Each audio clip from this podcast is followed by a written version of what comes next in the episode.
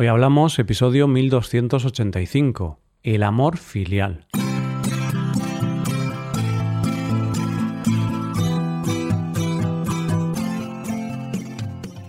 Bienvenido a Hoy Hablamos, el podcast para aprender español cada día. Puedes ver la transcripción, las explicaciones y los ejercicios interactivos de este episodio en nuestra web. Ese contenido te puede ayudar en tu rutina de aprendizaje de español. Hazte suscriptor premium en hoyhablamos.com. Buenas oyente, ¿qué tal? El escritor Jim Butcher dijo, Cuando todo se va al infierno, la gente que está a tu lado sin vacilar es tu familia. Hoy hablamos del amor filial. El otro día miraba por la ventana de mi casa y vi todas las ventanas que hay en el edificio de enfrente. Las miraba y pensaba que lo que yo veo son pequeños rectángulos con luces y con desconocidos pero dentro de cada uno de esos rectángulos, dentro de cada una de esas casas, hay personas y familias. A veces me gusta imaginar cómo será la vida de cada una de esas personas y cómo serán las familias que están dentro de esas paredes. Pero bueno, por mucho que yo lo imagine, nunca podré saber cómo son, porque aunque yo llegara a conocerlos y fueran hasta mis amigos, realmente cada vida es un mundo, y nunca podremos saber lo que pasa de verdad dentro de la casa de otra persona. Eso solo lo sabe esa persona y su familia. No hay nada más complejo y más sencillo a la vez que una familia, esa relación de amor profundo y a veces de odio que nos acompaña desde que nacemos. Y es por eso que vamos a hablar hoy de ese amor que es el primero que conocemos y tenemos, el amor de la familia. Bueno, voy a hablar todo a rasgos generales, porque, como en todo en esta vida, lamentablemente, habrá excepciones a lo que voy a decir hoy. La familia. Desde el momento mismo en que nacemos, nuestros padres y madres ya nos quieren, nos cuidan, nos dan amor y se encargan de que crezcamos sanos, fuertes y felices. Y tengo que reconocer que a mí este amor me fascina, porque me parece increíble amar sin conocer, creo que es el mayor acto de amor que hay en el mundo. Pero es recíproco, porque nosotros vamos creciendo y sentimos amor por esas personas que tenemos delante y que se hacen llamar papá y mamá. Y yo me pregunto, ¿qué es este amor llamado filial y que todo lo puede? Bueno, en principio es fácil de definir, porque simplemente son los sentimientos que se sienten entre miembros de una misma familia. Esos sentimientos tienen que ver con el apego y con el cariño, y se caracterizan porque, a pesar de lo que pueda pasar, es un amor duradero y permanece de manera fuerte e inquebrantable. Esto no quiere decir que todo sea de color de rosa, ni mucho menos. Esto quiere decir que hay un vínculo muy importante entre los miembros de la familia, pero puede haber problemas y muchas enemistades. Sin embargo, en general, a pesar de los problemas, ese vínculo prevalece.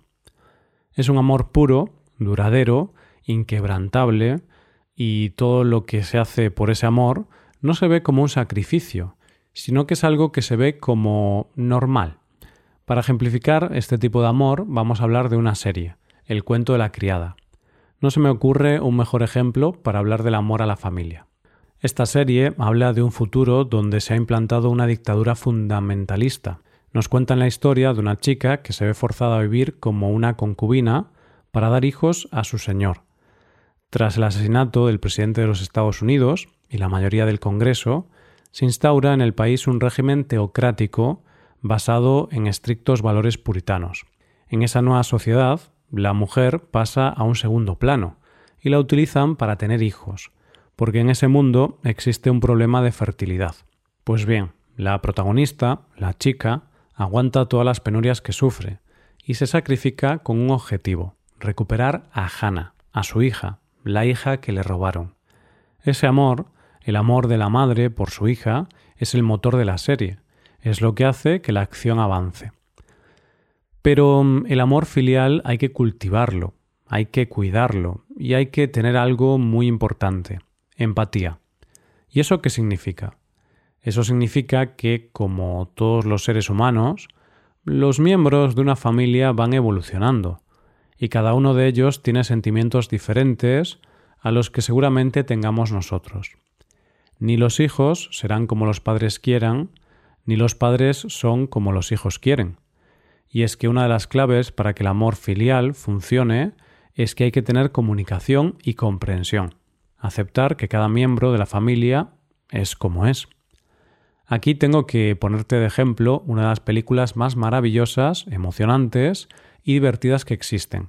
Desde mi punto de vista, claro. ¿Qué película es esa? Pequeña Miss Sunshine. Por si no lo has visto, su argumento es el siguiente. En Albuquerque, Sheryl Hoover intenta ayudar a su hermano Frank después de que haya intentado suicidarse. Frank es homosexual y experto en Proust. Ha sido rechazado por su novio y su gran competidor ha sido reconocido como el número uno en el campo de Proust. Richard, el marido de Sheryl, intenta, sin éxito, vender su breve guía sobre la autorrealización, pero en realidad es un completo perdedor. Mientras, su hijo Dwayne ha realizado un voto de silencio como seguidor de Nietzsche, y su objetivo es ser un piloto de jet. Por si fuera poco, el abuelo Edwin ha sido expulsado del asilo y se droga con heroína, mientras que la pequeña Olive va a participar en el concurso de Pequeña Miss Sunshine en California. Toda la familia realiza el viaje en el viejo Volkswagen con la esperanza de ver realizado el sueño de Olive. Y es que el padre es el que menos empatía tiene de la familia. Él desprecia un poco a su familia. Para él, la frase que define todo es hay dos tipos de personas en el mundo, los triunfadores y los perdedores. Y él cree que su familia está formada por perdedores. Pero claro, la realidad termina siendo que la vida no es cuestión de perdedores y ganadores. Y es que al final gana el amor que siente por ellos, y vence la empatía y la comprensión. Y sobre todo, asume que su familia es como es, que sus hijos son como son, de hecho, su hija le enseña la mejor lección que se puede aprender. Le enseña que querer a la gente que quieres significa dejarlos ser ellos mismos, dejarlos ser libres. Y por cierto, no se puede hablar de familia y no hablar de una de las grandes familias de la historia del cine. La familia que nos enseñó que a la familia se pertenece. Y la familia es mucho más que sangre. Es el lugar donde perteneces y nunca jamás se puede traicionar a la familia. Un hombre que no vive con su familia no puede ser un hombre. Eso dice Vito Corleone. vale, puede que en el padrino el concepto de amor y lealtad a la familia se vaya un poco de las manos. Pero fíjate que sí nos cuenta que ese vínculo está ahí por mucho que se luche contra él. Porque Michael no quiere ser de la familia, reniega. Pero cuando llega la hora de la verdad, la familia es lo primero, y no solo no reniega, sino que se convierte en el padrino. Y es que, querido oyente, del vínculo de la familia es difícil salir. Piensa por un segundo en tu familia, oyente. Sea como sea y sea cual sea vuestra relación actual, lo cierto es que igual que el viaje de los miembros de la familia de pequeña Miss Sunshine, la historia de tu familia ha sido un viaje desde que naciste.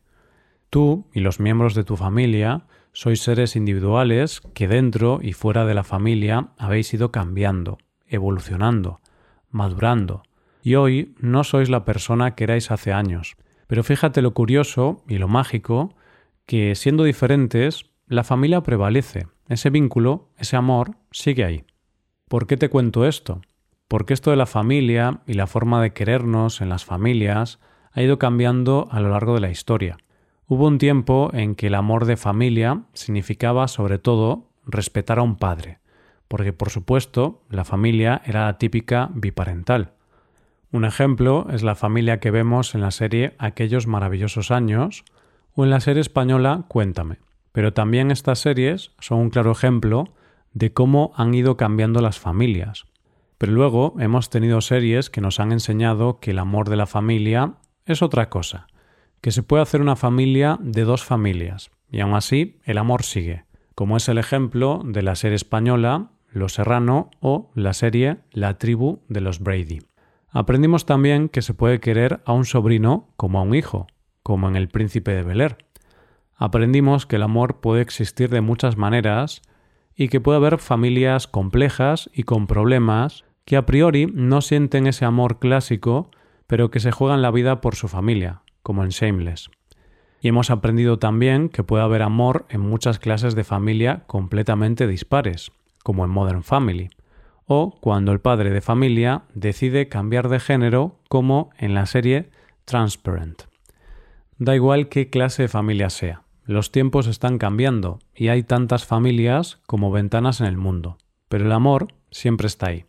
Y es que, como diría Vito Corleone, la familia es la familia. Y esto es todo por hoy, oyentes. Espero que os haya gustado mucho el episodio y espero que haya sido de interés. Muchas gracias por escucharnos.